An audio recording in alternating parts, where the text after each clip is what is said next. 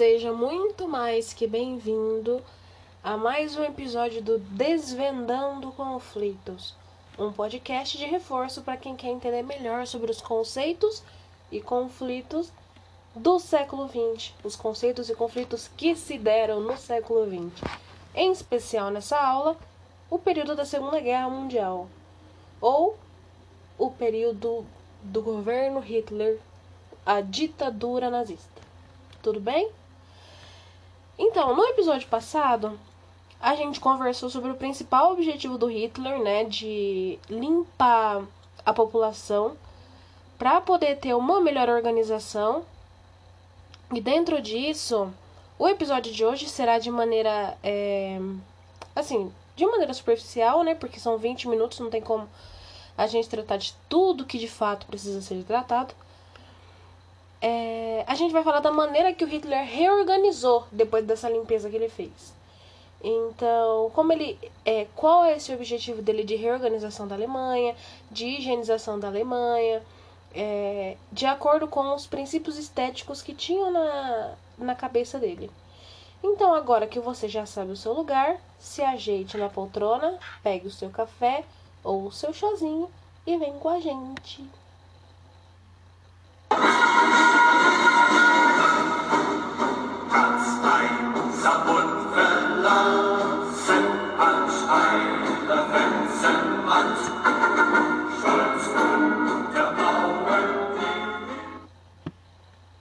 Bom, tranquilo, né?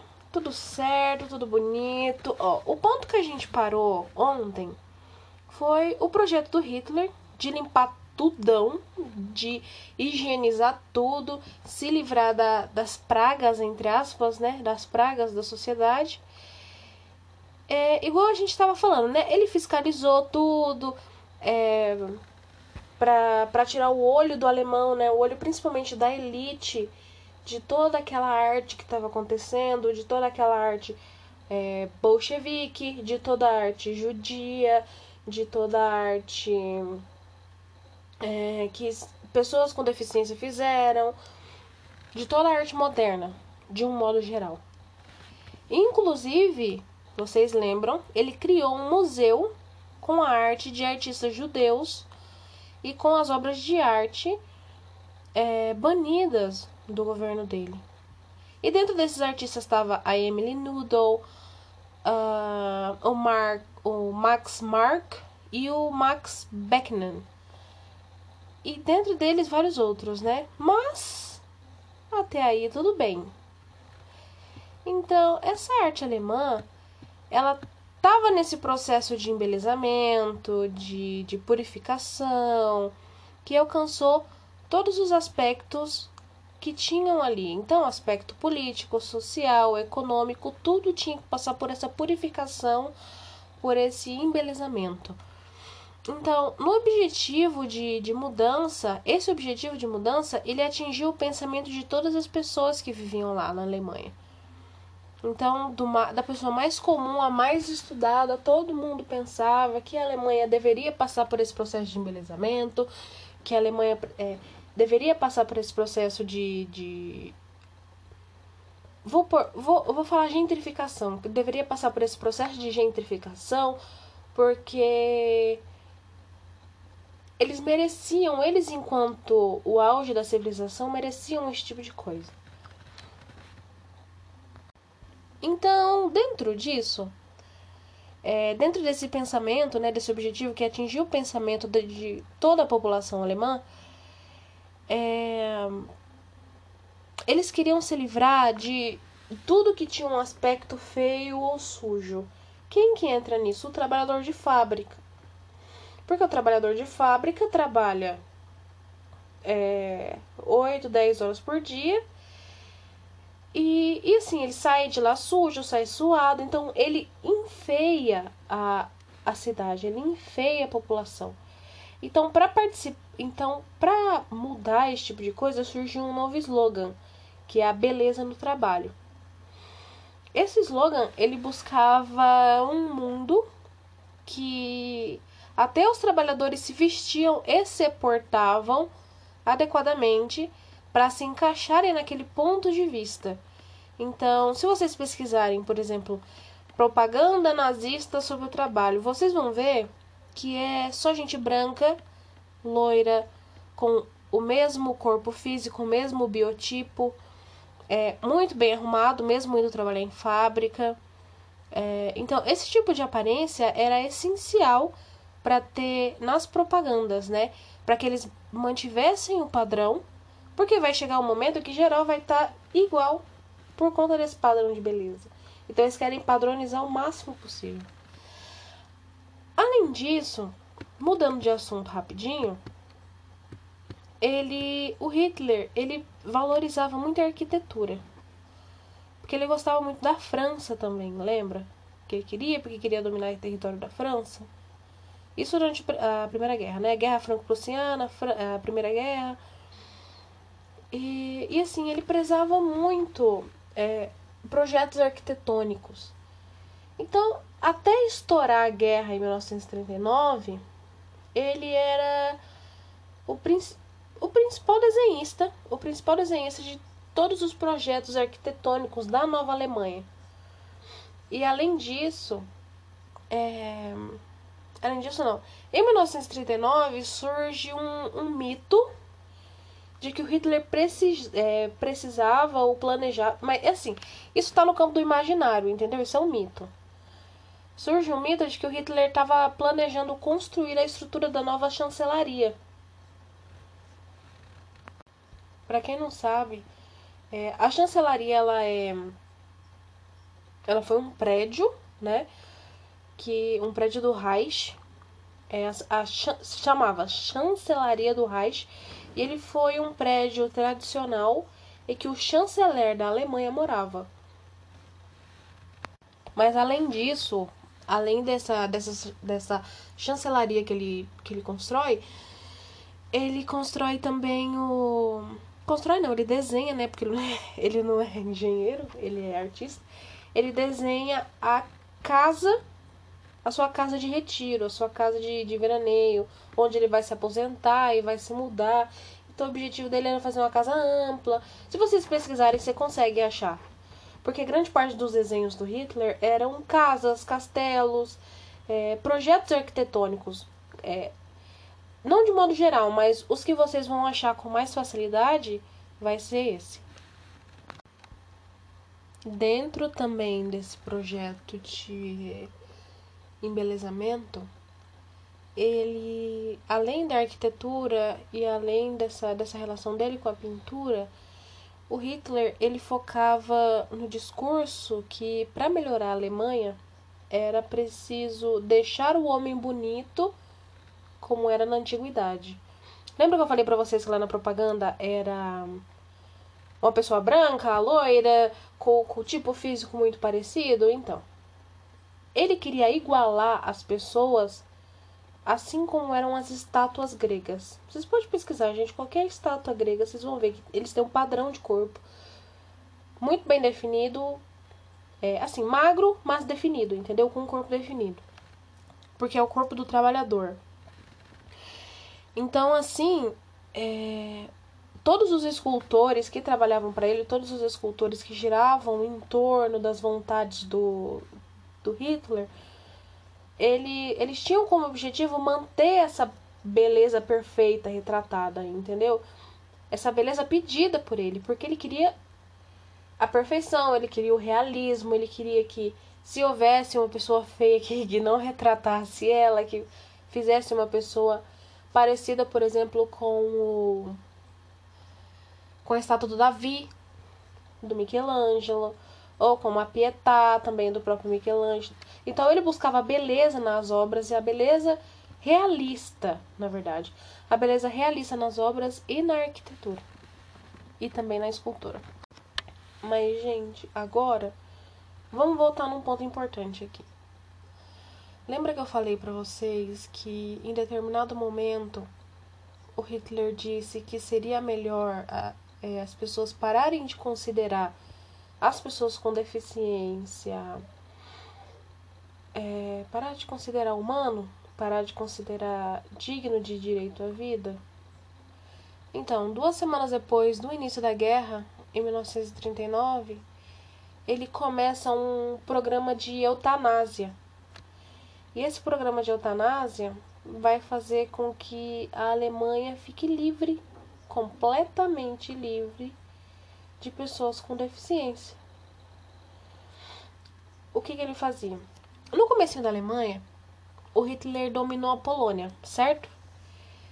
E assim, como ele pensava, ele planejava esse embelezamento da Alemanha, ele não poderia colocar, por exemplo, campo de teste na própria Alemanha. Porque os alemães, os alemãos iam ver aquilo lá e eu falar assim, gente, o que, que tá acontecendo aqui? Isso aqui não é muito bonito. Não, tem gente morrendo, tem gente gritando aqui dentro. Alguma coisa tá errada. Não. Quando ele dominou a, a Polônia, ele colocou os campos de concentração lá. Tanto que hoje, por exemplo, Auschwitz fica na Polônia, que não é mais um campo de concentração, obviamente que lá é um museu, é um museu de memória da da Segunda Guerra. Então, tudo foi para lá. Tudo foi para lá. Então, os campos de testes que é na prisão, porque lembram de novo que eu falei para vocês que se você não se encaixasse no, no que o Hitler queria, se você era pessoa com deficiência, se você era é, judeu, se você era negro, homossexual, você era preso, torturado e morto. Então, dentro dessa perspectiva, os campos de testes na prisão feita na Polônia servia para isso. Então, se você não se encaixava, alguma coisa está de errado com você. Isso também entrava artistas. Artistas é, presentes no modernismo, era muito comum que isso acontecesse. Muito comum. Porque, é... como que funcionava? Como que funcionava? Porque aí vocês vão entender o porquê. Os hospitais e os asilos, eles recebiam uma ficha é isso que eu tô falando com pessoas com deficiência e pessoas idosas, entendeu? Que estavam com uma doença terminal. Vocês lembram que eu falei para vocês já no, no episódio passado. Então, os hospitais e os asilos, eles recebiam uma ficha perguntando o nome, a religião, ficha criminal e a de saúde de cada paciente. E aí eles transferiam os doentes, os judeus, no caso de religião, para o lugar da morte. Beleza? Então, o que, que eles faziam? Essa carta, é, ela servia como um prontuário para falar assim, beleza, o seu nome é esse, sua religião, qual é a sua religião? Ah, você é cristã. Beleza, tudo bem, tudo tranquilo. Você é judeu, opa, alguma coisa aí, né? Você é judeu? Tranquilo, você vai para aquele caminhão ali. Ficha criminal, não tenho ficha criminal, seja eu judia, seja eu cristã, falando eu, Bruna, né? Tô me dando de exemplo. Mas a minha saúde, eu estou com um estado terminal de, por exemplo, leucemia. Eu vou. Eu tô com câncer, eu preciso de tratamento. E aí eles prometem um tratamento nesse hospital.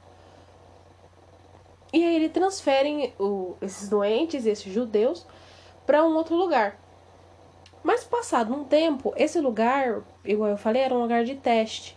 Então, passado um tempo, é, em relação às famílias que estavam é, esperando, porque assim, se você manda um parente seu para o hospital, você espera um bom retorno, você espera uma boa devolutiva.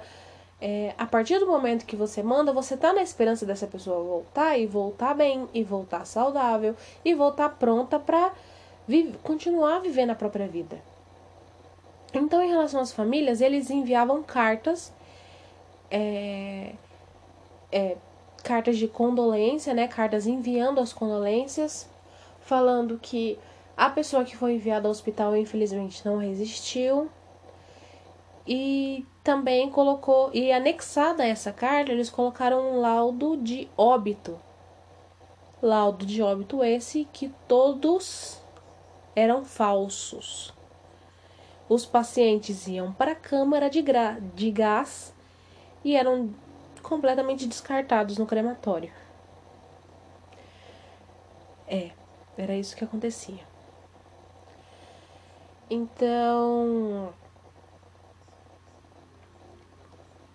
Ele cria um programa chamado T4. Esse, esse programa chamado T4 é, em resumo, eutanásia. Eutanásia. Então, é, assim, qualquer nesse programa qualquer um poderia matar com gás. Qualquer uma pessoa era só ligar ali a torneirinha, colocar judeus ou pessoas com deficiência lá dentro. E só que assim, o que acontece? Qualquer um podia fazer isso, mas isso era feito por um médico para cuidar de toda a legitimação do que estava acontecendo quanto gás era usado, quantas pessoas morreram imediatamente, quantas pessoas demoraram, resistiram mais para poder morrer, como que eu vou cuidar do laudo médico de cada um desses pacientes, entendem? Então, assim, esse esse objetivo dele, igual eu falei, era no pra pra gente pra limpar, de fato. Esse, esse ainda tá no processo de limpeza. Mas, né, vamos, vamos avançar, vamos, vamos uns, uns tempinhos aí pra frente. A guerra, ela abre portas na Europa pro Hitler é, conseguir artistas, conseguir quadros de artistas que ele procurou a vida inteira. Que ele procurou é, não só a vida inteira, mas também a Europa inteira. Ele rodou de cabo a rabo na Europa procurando artistas como Leonardo da Vinci, como Jacob Jordans, como o Rembrandt. Então, esses artistas ele queriam pegar os quadros e levar eles para a Alemanha.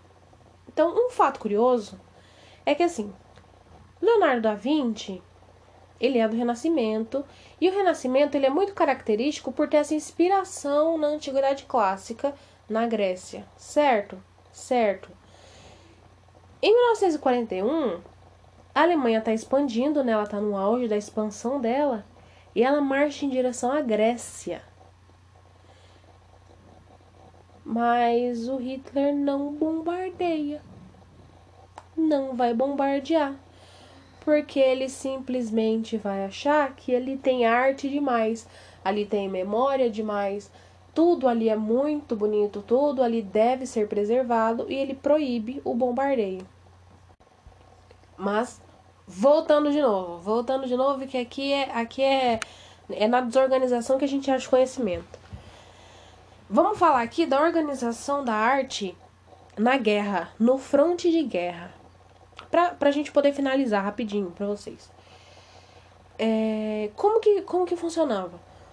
O Hitler, nessa, nessa, nessa ideia dele de fazer propaganda, né? Porque foi a propaganda nazista que levou ele a ser tão poderoso ele colocou artistas no front é, da ofensiva do leste, né? Então os artistas eles retratariam as vitórias alemãs, certo?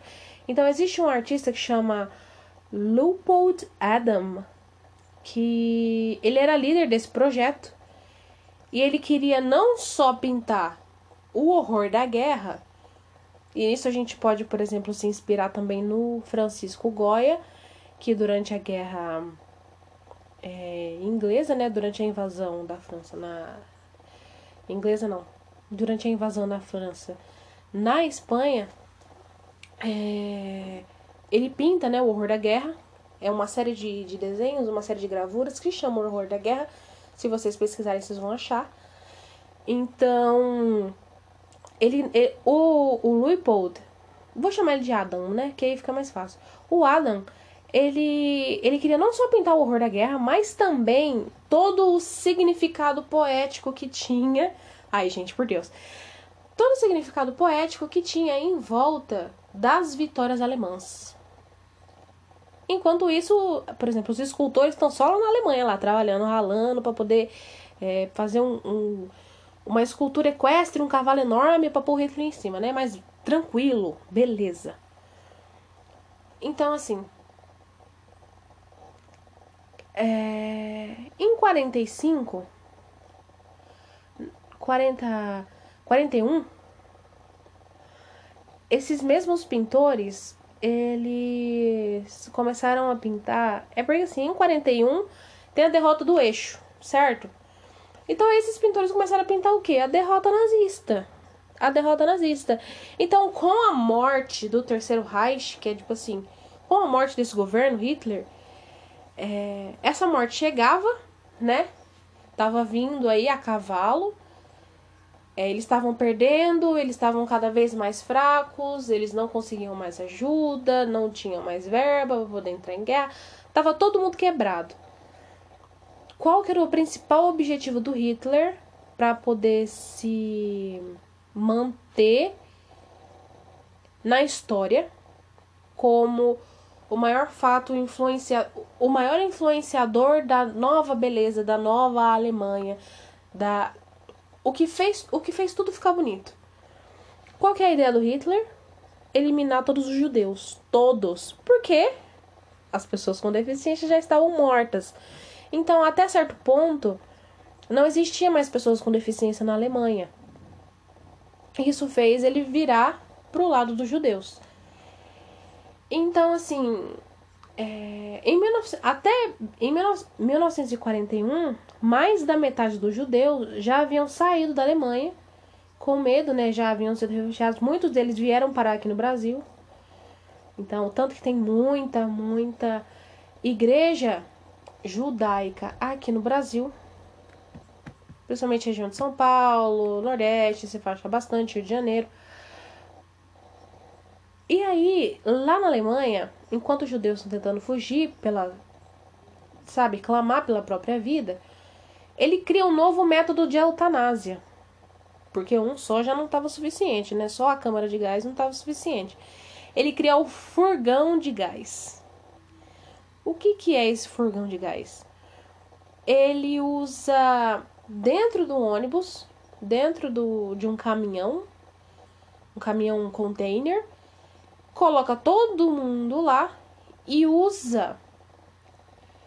Os testes são realizados com um inseticida à base de cianeto. Então, é, foi usado um gás chamado Zyklon B ou Zyklon B. Assim, quem fez esse. É eu, não, eu não posso falar, mas se vocês pesquisarem, vocês vão achar. O produtor do Zyklon B é uma empresa que hoje em dia é muito famosa. Muito famosa. Então é importante a gente lembrar isso. Na verdade, é importante a gente perceber isso. Então, se vocês pesquisarem quem foi o, criador da Zicolumbai, vocês vão achar quem é. Então, a partir de 1942, o genocídio ele se tornou, por medida de higiene, só gás. Só gás. Porque assim, não tinha mais fuzilamento. Ai, porque os soldados tinham dó? Não. Porque era muita sujeira, muito sangue para esfregar depois. Eles não tinham tempo, eles, eles precisavam ir pro, pro fronte de guerra, entendeu? Então, colocava a galera lá dentro da câmara de gás ou do furgão de gás. Os médicos geralmente selecionavam as vítimas. E aí, a partir disso, matava todo mundo ali e ali já levava para cremação e já, já ficava tudo limpo. Então, assim, rapaziada, o Hitler, vocês podem ver que ele é doido, né? Ele via os judeus como uma ameaça por conta de um livro falso israelita e por conta da, da pureza da, da raça judia, né? Entre aspas, que colocava em xeque a miscigenação. Fazendo com que ele pense que o arianismo não, não podia ficar para trás, entendeu? Falou assim: não, esse povo aí, velho sem condições. Certo?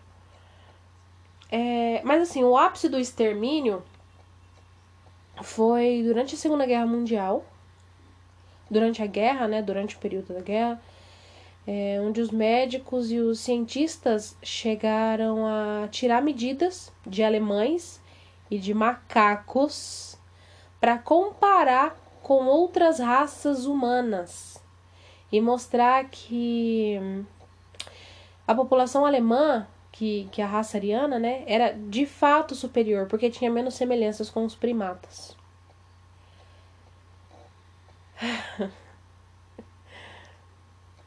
É, segundo, assim, segundo os cientistas atuais, né, essa superioridade é falsa, essa superioridade ariana é falsa, ela não é verdadeira, nunca foi comprovada.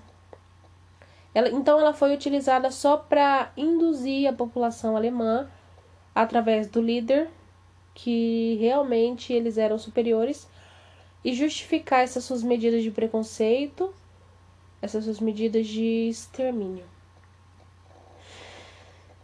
Esse foi mais um podcast do Desvendando Conflitos. Eu espero que vocês tenham gostado. Fico muito feliz por você ter me acompanhado até aqui, porque ficou bem grandinho, mas tudo sob controle. Até o próximo episódio. Se cuide e fique em casa.